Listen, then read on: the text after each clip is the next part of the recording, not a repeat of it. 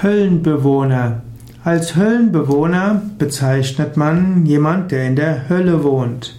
In den verschiedenen Weltreligionen gibt es das Konzept von Himmel und Hölle.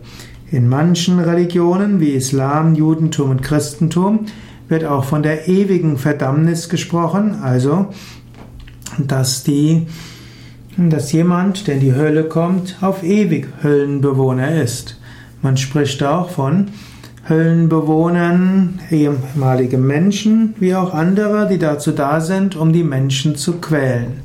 In anderen Religionen, wie zum Beispiel im Hinduismus und im Buddhismus, lebt man nur für eine gewisse Zeit in der Hölle.